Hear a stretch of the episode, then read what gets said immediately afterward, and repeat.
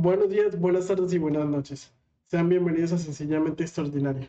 Mi nombre es Daniel Ruiz Mateo Gaviria. y como ya les había hablado en un anuncio anterior, nuestro capítulo de hoy vamos a hablar de la paradoja de Teseo, el barco de Teseo. Hay algunos que ya lo conocen, otros que no lo conocen. Y para esos que no lo conocen, hoy vamos a hablar de eso. ¿Vos alguna vez. ¿vos alguna vez has escuchado de la paradoja de Teseo? ¿De dónde lo has escuchado? La primera vez no es promoción. Si es promoción, pues no es pagada. La primera vez que la escuché fue viéndome WandaVision, serie de Marvel. Eh, a ver, en la cual te dan una, una explicación algo rápida, porque igual ¿Y cuál, cuál era la escena? ¿Qué, qué decía? es esta, creo que es el capítulo, penúltimo, penúltimo capítulo, o sea, no es el final, donde están Blanca creado por Wanda, para los que saben de Marvel. Pues, bueno, el punto es que hay dos, digamos así, dos versiones de Visión peleándose entre ellos. Y uno de ellos, de hecho, creo que tiene la duda de si es el verdadero Visión o no. Ahí es donde el otro le, le empieza a explicar que si ha escuchado de la paradoja de Teseo y tales, y luego le empieza a explicar de qué va. ¿Y recuerdas algo de lo que dijo ese personaje? ¿Qué le dijo? ¿Qué le explicó pues acerca de la paradoja de Teseo? Bueno, a ver, explica lo que ya sabemos. Si cambias el barco de Teseo, o sea, el barco de Teseo, el original, el de siempre, con el que zarpó. Si cambias piezas de este barco, ¿seguiría siendo el barco de Teseo o dejaría de ser el barco de Teseo? Simplemente más o menos le explica eso. Hay algo muy, muy por encimita que te deja con la duda de querer saber qué es esto de la paradoja del barco de Teseo. Que pues, que sí, luego a mí me llevó a, a averiguar, a investigar más de qué iba, pero no te explica mucho la serie, o sea, te da la intriga más bien, te deja con las ganas de saber. qué- Sí, más o menos te dice, bueno, eso es la paradoja de Teseo. En resumen, el resto ya lo puedes investigar yo, Sí, o sea, vos mismo. Si no lo entiendes, ya sabes cómo se llama, buscan. Em, yo creo que eso se puede profundizar de diferentes maneras. Yo creo que em, hay un filósofo el cual habló, habló de la esencia, la esencia de las cosas. Em, él dijo que una silla es una silla independientemente que lo utilicen para pararse en ella para apretar un bombillo. Sigue siendo una silla. Sí, su esencia va a ser siendo la misma. Y el hecho de que a esta silla se le rompa una pata y que esa plata sea reemplazada no va a hacer que deje de ser una silla. Entonces creo que lo mismo pasa con esa paradoja de Teseo y su barco. A ver, Teseo zarpó con su barco. Y durante este viaje, su barco fue sufriendo daños, los cuales fueron reparados casi, casi que de inmediato. Al terminar dicho viaje, ya el barco eh, pues ya del barco original no queda prácticamente nada. Entonces, ahí nace la incógnita. ¿Es el mismo barco o es un barco totalmente diferente? Teniendo en cuenta de que el barco, su esencia de barco de ser una herramienta de que, eh, de que los ayude a navegar, de que sea su herramienta de, de navegación, sigue siendo la misma. Eh, teniendo en cuenta también que durante su trayecto, durante su, su viaje, eh, no cambiaron de, del barco A al barco B, sigue siendo el mismo, porque aún así las experiencias que tú vivas durante, durante tu vida no van a ser que dejes de ser Mateo, a menos de que sean experiencias muy fuertes y a menos de que tú decidas cambiar. Pero ahora si tú decides cambiar, va a quedar esa pequeña llama, esa pequeña... em, a ver, ¿cómo te digo? Esa, esa pequeña identidad, ese pequeño... Ujú.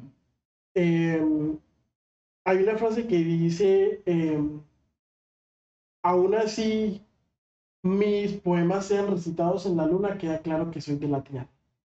Queda claro que soy de un barrio, de un barrio que ha sufrido, que ha llorado, que ha amado y que ha reído. Entonces, es básicamente eso. Em, nuestra esencia va a ser la misma por más que sea modificada. Siempre, siempre vamos a hacer los mismos, o al menos es mi interpretación acerca de la paradoja de Teseo, la verdad. No sé qué piensas tú. No, a ver, creo que sí va muy, muy, muy, pues a ver, sí va por ahí, de hecho, porque si te pones a ver en series, películas, novelas, cuando por X o Y motivo un personaje cambia, vamos a ponerlo así, de un lado bueno al lado malo, siempre está ese amigo, ese compañero que le dice, recuerda quién eres, bla, bla, bla, bla. Y es porque, o sea, esa parte del lado bueno de él sigue estando ahí. Claro. Entonces, no es como que algo que se pierde todo, simplemente cambió quizá no de, de bando, sino de pensamiento. Pero sigue siendo, entre comillas, la misma persona, sigue conservando ciertos ideales que en algún momento tuvo, cositas así, o, o sentimientos. Entonces, sí, o sea, va más o menos así. A ver, yo te quiero preguntar algo. Eh, dejando de lado el tema si un asesino nace o se hace, al final de, supongamos, esta vida de crímenes y actos moral y éticamente malos, eh, ¿cuál dirías tú que es la esencia de ese tipo? ¿La maldad? ¿O una bondad escondida? ¿Una bondad suprimida? No sé. A ver, Pues, a ver, pongamos en contexto, algún asesino en serie famoso, le estoy pa- Jack the Ripper, Jack el Destripador. Eh, Tú como investigador deducirías que eh, su esencia, supongamos que eso lo hará algún investigador, algún psicólogo, eh, pues yo supongo que con, con, investigaciones más profundas en cuanto al psicoanálisis, supongo yo, em, podría ese identificador este investigador. podría este investigador deducir que su esencia es naturalmente buena o mala, buena suprimida y mala durante toda su vida. Que al final, después de todo este trayecto, al final va a ser bueno otra vez, otra vez. Em, hay una frase que suelen decir mucho eh, bueno, que yo he escuchado mucho a los, a los generación Z, a los jóvenes generación Z, los cuales dicen, eh, y a mi parecer a veces la, la excusa perfecta para ser infiel. Por más personas que yo vea durante el día, pues a ver, al principio del día, mi pensamiento siempre eres tú. Y por más personas que yo vea durante el día, por más coqueto que sea, por más bocas que bese o personas con las que esté al final del día, tú vas a ser mi último pensamiento. Serás mi primero y mi último pensamiento. Entonces, podríamos decir que ha sido una persona buena o ha sido una persona mala. Yo considero que esa es la excusa perfecta para ser infieles. Pero, a ver, eh, es eso. ¿Cómo ser el mismo barco si ya no queda nada del original?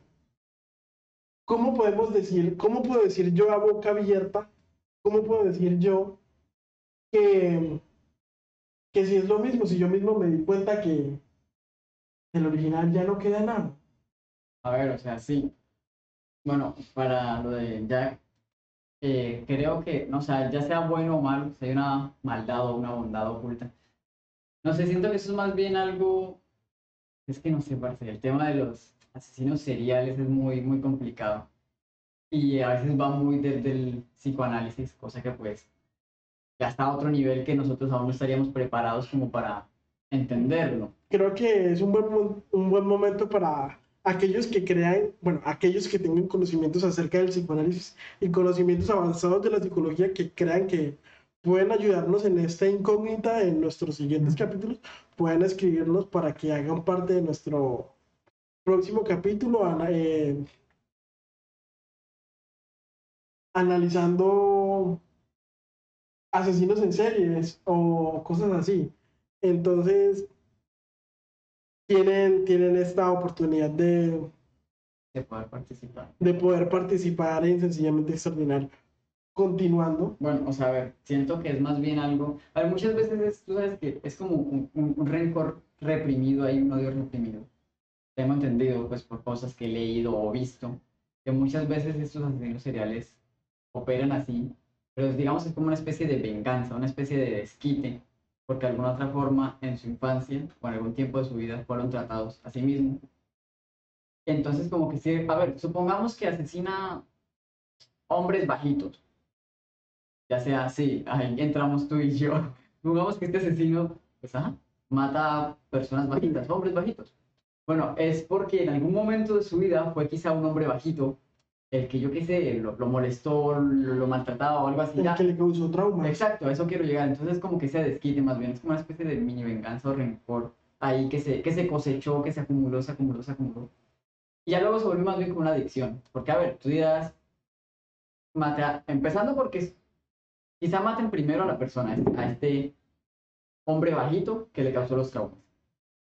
Y uno diría, bueno, ya me desquité entre comillas, ¿no? O sea, ya, fue él el que me generó traumas. Pero ya luego se vuelve una adicción porque dices, "Ey, ahí va, otro bajito, ahí va Daniel, ¿por qué no? Ahí va Mateo, ¿por qué no? Entonces ya creo que ya no pasa a ser como que este rencor, sino que más bien ya vuelve una especie de, de adicción, de frustración. hacer esto. Y pasando ahora otra vez a lo del barco de Teseo, a ver, a pesar de que no quede nada del barco original, entre comillas nada, la cosa es a quién pertenece el barco. Ok, bueno, Sigue siendo el barco pensando en eso, eh, este barco nuevo, entre comillas nuevo, sigue perteneciendo a Teseo. pero- y también son los mismos circulantes, también son las mismas personas. Y es lo mismo todo. Pero es muy complejo al fin y al cabo. Creo que por eso es una paradoja. Entonces, Como si es un algo que se repite. quién sabe. sí. Al igual que la paradoja del abuelo. Si viajas al paso a matar a tu, Abuelo, hará que tu padre no haya nacido. Por consiguiente, no habrás no habrás nacido. nacido. A ver, también si lo matas antes de que tu padre haya nacido. O sea, a ver, porque si matas a tu abuelo después de que tu padre nació, creo que no habrá cambio. Es verdad. Así que, para ver, si matas a tu abuelo antes de Joven, que tenga que tenga tu padre. a tu padre, tu padre no habrá nacido, por ende tú no habrás nacido, por ende tú no habrás viajado al pasado, Y no habrás matado a tu abuelo. por ende si habrá tenido a tu padre y, Y por ende si a habrás, y si habrás nacido y si habrás viajado. Otra paradoja que nos muestran, de hecho, en Marvel es esa, pues aplicada en Avengers Endgame. Nebula mata a Nebula, pero al Nebula matar a la Nebula del pasado, la Nebula nunca habría viajado, porque no habría llegado al futuro, por ende nunca se habría matado a sí mismo, por ende sí le permite llegar vivo hasta el futuro, para luego otra vez volver a viajar al pasado y matarse a sí mismo. Eso es más o menos lo que aplican en este caso con Nebula. ¡Qué incógnita! Marvel tiene una grande obsesión con lo que hace en el tiempo y las paradojas, al parecer. Sí, yo también tengo una gran, una gran obsesión con las paradojas. Eh, todo eso de las paradojas raya casi lo paranormal, ¿sabes? Eh, las paradojas y viajes en el tiempo. Yo creo que más que todas las paradojas, porque el humano vive con esa sed de darle explicación a todo. Absolutamente todo. Creo que es el común denominador de muchas cosas de las que hacemos. Ver, también ha servido, cabe aclarar, ¿no? O sea, hay muchas cosas que sabemos cómo funcionan. Ese querer darle explicación ha, ha generado esa inquietud, esa participación o esa voluntad de decir, "Hey, esas ganas de continuar adelante. Hay, hay, hubo un, un concurso llamado Ficada, Ficada 45, Ficada 39, no me acuerdo muy bien, en el cual un grupo de programadores eh, puso en el foro Fortune eh, una serie de números encriptados los cuales había que resolver y al final resultó que era creo que solo una una especie de de entrevista o examen para conseguir programadores, para conseguir buenos programadores. Entonces ya uno va a saber eso, uno no puede, uno, y me pareció una manera muy creativa, ya tú puedes crear algo, y por ejemplo crear un, un algoritmo matemático y el que lo resuelva. Nuevo docente. Bienvenido a Harvard. Exacto. Y no a recibir clases. Entonces, eh, es básicamente eso. La paradoja de Teseo es difícil dar la explicación porque es eso, una paradoja y las paradojas como, como las conocemos no tienen un no tienen un- una respuesta, son, son Existen, círculos infinitos. Sí, solo Sí. existen. Están ahí y ya. eh, existen para amargarnos y para amargarnos. Entonces, no dejen que yo creo que está bien dicha la frase de decir que no dejes que tu vida se vuelva una paradoja. No dejes que tu vida se vuelva una paradoja. Eh, creo que ya vamos llegando a la recta final, ¿no es así? Sí, este episodio será Será Corto. corto pero muy nutrido, créanme que sí. es como un aporte más al episodio anterior. Pero más centrado en algo en específico. Sí, más Estamos muy, teniendo... muy pegados es a la paradoja de Teseo. Que, que a viajes en el tiempo y cosas así en general. Será algo más bien corto. ¿O no? Y si modifican con partes metálicas. Lo iba, lo iba, iba a decir que entraste en bucle. No sabía si. Pero a ver, si modifican el barco con partes metálicas. ¿Sí? Si lo vuelven un barco contemporáneo, un barco moderno. Sigue siendo el barco de Teseo. A ver, creo que el barco de Teseo deja de ser el barco de Teseo cuando Teseo deje de ser dueño del barco.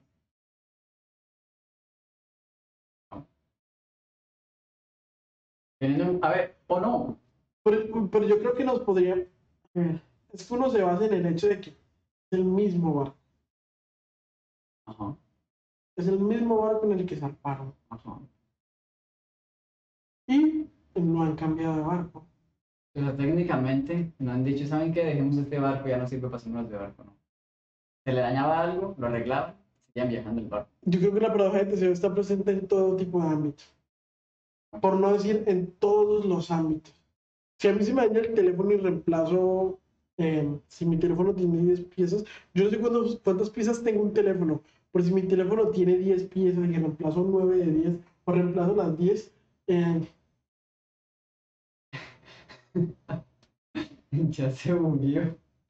Eh, no, parce, pero a ver, sigue siendo el barco porque supongamos que de alguna otra forma la esencia del barco, una es viajar, es navegar, para eso fue inventado el barco, y dos, que su dueño es Teseo. O sea, de alguna otra forma, a pesar de que el barco, sea, sus piezas sean reemplazadas, este, sigue siendo Teseo quien lo está navegando, quien lo está comandando, entre comillas, y además se está utilizando para lo mismo que, que se utilizó desde que sacó, que es para navegar o viajar o viajar, no sé, pero usando para lo mismo. No sé. Sigo tratando de pensar. Mi, mi cerebro se, se va. va, va, va a sufrir una paradoja. Sí. Entonces, yo creo que es pertinente ir dejando por acá antes de que nos antes de que entremos en bucle y se repite este video infinitamente. Creo que ha sido todo por hoy. No me decido. Buenas noches, buenas tardes y buenos días. O buenos días. Gaviria. Y yo soy Daniel Ruiz. Y esto es sencillamente extraordinario. Y hoy les vamos a hablar de la paradoja de Teseo. Hasta. ¿Sabes qué es la paradoja de Teseo, Mateo? A ver, si mal no estoy, la paradoja de Teseo es sobre si un barco o no sigue siendo el mismo barco de este personaje llamado Teseo. Ok.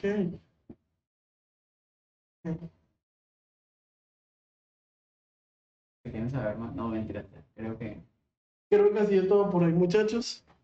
saben, como siempre, son datos sencillos para que ustedes sean personas. extraordinarias. Recuerden seguirnos en la mayoría de nuestras redes sociales que estarán puestas por ahí debajo, Estarán, pero en los igual, comentarios. igual saben que, pues, cómo encontrarnos sencillamente extraordinario prácticamente, YouTube. en YouTube, Spotify, Facebook y, y Google Podcast. En. Facebook estaremos publicando también nuestro video.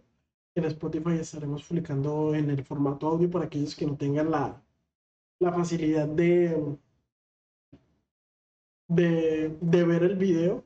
Eh, recuerden que apoyamos, agradecemos su apoyo, que agradecemos muchísimo su apoyo eh, en cuanto a donaciones. Eso haría que sencillamente Extraordinario crezca muchísimo y créanme que sería de gran ayuda, sería básicamente ese granito de arena que hará que, bueno, esa gota de agua que hará que este, sí, que hará que este vaso se rebose y que hará crear un mar.